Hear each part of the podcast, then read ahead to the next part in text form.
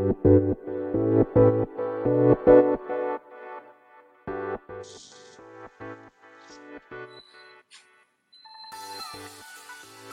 い、始まりました。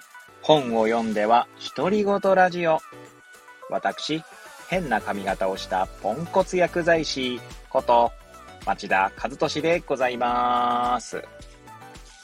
はい、というわけでですね、今日も読んだんだか読んでいないんだか、積んだんだか積んでいないんだかといった本たちの中からですね、一冊紹介して、ゆるーりと語っていきたいと思います。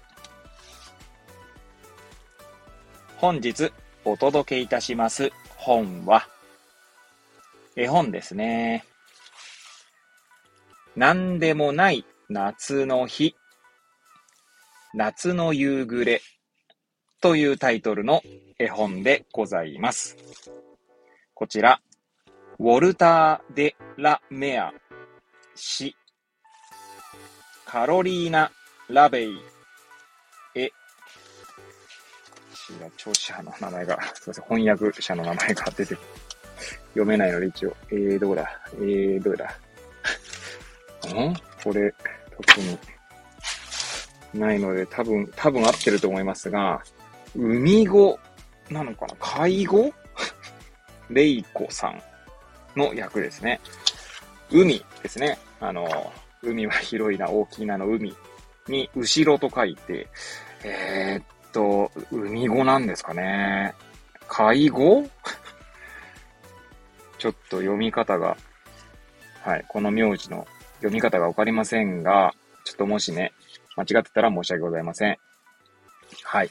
えー、まあ、役となっておりますけれども、えー、そしてですね、岩崎書店から2016年7月31日第一釣り発行となっております。では、いつものように、えー、この本を、この、この本と出会ったきっかけ、えー、そして本書の内容を紹介し、最後、独り言という3部構成でいきたいと思います。はい。で、まあ、いつものようにですね、こちら絵本ですので、まあ、図書館で借りてきた絵本ですね。こちらは釜石市立図書館で借りてきた絵本でございます。はい。まあ、きっかけは特にないですね。まあ、強いて言うならタイトルの、まあ、いつもタイトルで選んでるんですけど、なんでもない夏の日。このなんでもないっていうところがね、なんかこう、あ、借りようって思ったきっかけですかね。まあ、個人的にはこのなんでもない日ってとても大切なのかなって思ったりとか、あとはですね、あの、ぼーっとする一日があっても、まあ一日までいかなくてもぼーっとする時があってもね、いいんじゃないかなって個人的には思っているので、まあそこがですね、えー、まあこのタイトルなんでもない夏の、夏の日という、この何でもないっていうところに惹かれたんでしょうね。はい。そんな感じでございます。ではですね、まあ、本書の内容紹介ですけど、こちらはですね、うーんと、なんて言うんでしょうね。まずこの絵がですね、とてもこう、のどかな日常が描かれています。はい。まあ、イメージとしてはですね、皆さん、あの、お猿のジョージってご存知でしょうか？英語のタイトルだとね、確かキュリアス・ジョージだったと思いますけれども、はい。そちらにですね、まあ、ジョージはですね、黄色い帽子のおじさんと一緒に住んでいるんですけど、まあ、都会と田舎の、まあ、ある種二拠点生活をしてるんですね。で、まあ、お猿のジョージ見たことない方は、なんだそりゃって感じかもしれませんが、まあ、見たことある方はですね、えー、まあ、イメージがつくかと思うんですけど、その田舎暮らしですね。はい。の方です。えー、そちらの風景に、まあ、似ているかなって、まあ、それをイメージしていただけると、この絵のイメージがつかめるかな なんて思います。はい。ですね。ちなみにですね、この、結構短い絵本なんですけど、なんかこう、心にしんみりと、しんみりじゃない、じんわりとくる、うんと描写と、うんと詩だなと、文章だなと思います。はい、思いました。はい。まあ、最初ちょっと紹介しましょうかね。どんな感じかっていうのね。薄茶の猫が農家のパパの椅子のそば。膝にすり寄り、みゃーおとおねだり。じいさん犬は苔の生えた犬小屋で骨をもごもごかじっては、通るネズミにワオーン、ワオーン。はい。こんな感じでですね、この農村の、なんだろう、一瞬一瞬というか、ひとときがですね、描写されていくんですけど、結構ですね、その、文字のないページも結構あってですね、それがまたこう、なんか、何でもない夏の日っていうのを、ある種こう、物語っているような、文章がなし、文章はないけど、絵で物語っているような感覚があります。まあ、そんな感想を抱きました。はい。で、えー、そうですね。まあ、最後独り言ですけど、まあ、最初のきっかけのところにもですね、えー、お話ししましたけど、私自身はですね、この何でもない日って結構重要なんじゃないかなと思っているんですね。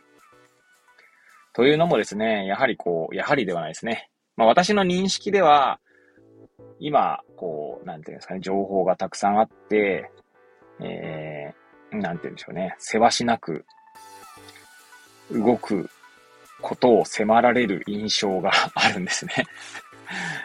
あの、そういう世の中なのかなって思ったりするんですね。はい。まあ、刺激が多くて、その刺激にどうしても反応してしまって、こう、せわしなさを感じるというか、それこそですね、まあ、別に、あの、悪く言うわけじゃないんですけど、まあ、NHK のですね、まあ、某とか言い忘れましたが、NHK のチコちゃんがね、いや、チコちゃんに叱られるって番組があるかと思いますけど、チコちゃんはね、このように言いますよね。ぼーっとしてんじゃねーってね、言いますよね。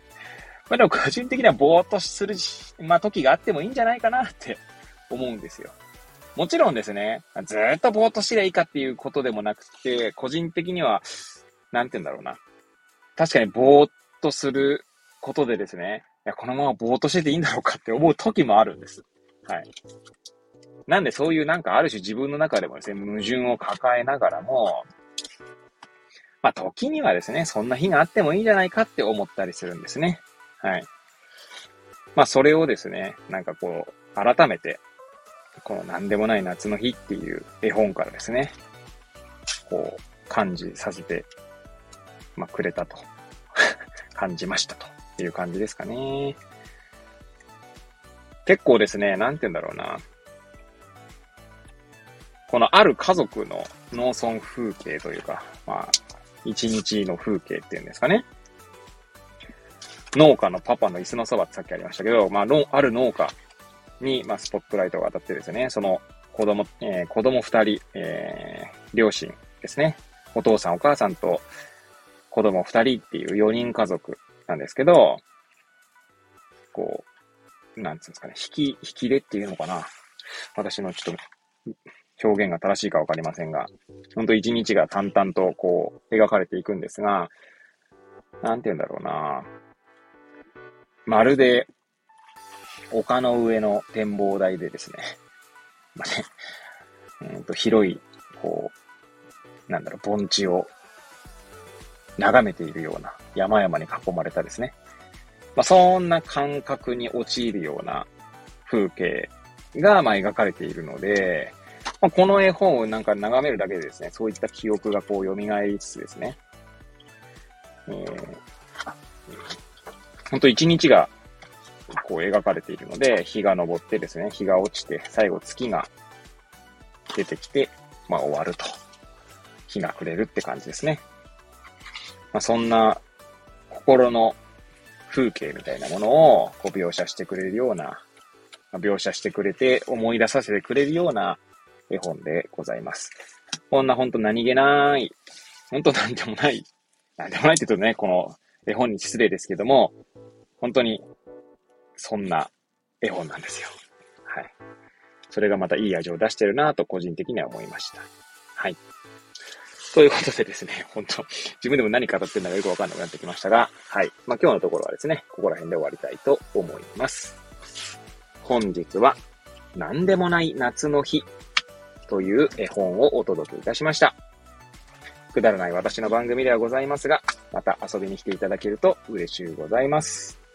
そして、そして、えノートの方にですね、え本を読んでは独り言ノートということで、毎日記事を投稿しております。こちらの方もですね、もしお時間よろしければ、えー、遊びに来ていただけると嬉しゅうございます。それではまた次回お会いいたしましょう。ごきげんよう。